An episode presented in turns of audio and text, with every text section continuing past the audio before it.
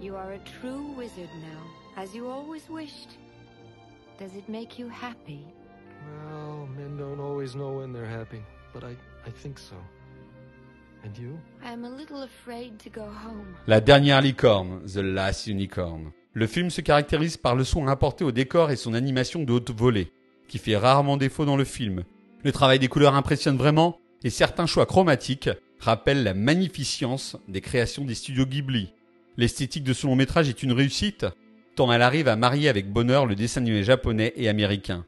J'ai fait des recherches sur le studio Topcraft qui collabora avec les réalisateurs Rankin et Bass à partir des années 70 et qui s'occupe de l'animation sur le film.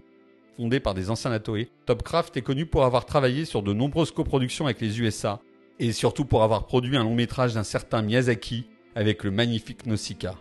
Quand le studio fermera ses portes en 85, une partie des équipes rejoindront Walt Disney Japan, alors que la majorité des animateurs sera engagée par un certain studio Ghibli qui vient de se constituer.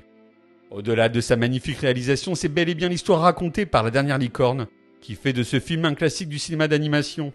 C'est réellement un film pensé pour les enfants qui pourront ressentir des sentiments forts tels que la joie ou la mélancolie grâce à la simplicité de l'histoire.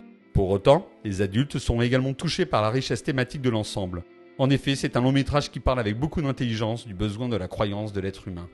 Outre sa réalisation superbe et son scénario de grande qualité, le film est porté par l'interprétation de haute volée de comédiens de cinéma dans sa version anglaise.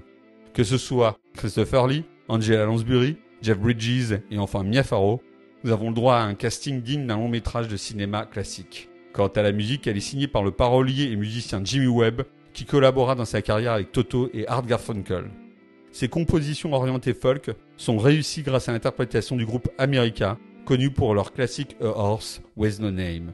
À noter que la chanson The Last Unicorn, qui ouvre le film, est une merveille de pop capable en quelques notes de vous faire pleurer.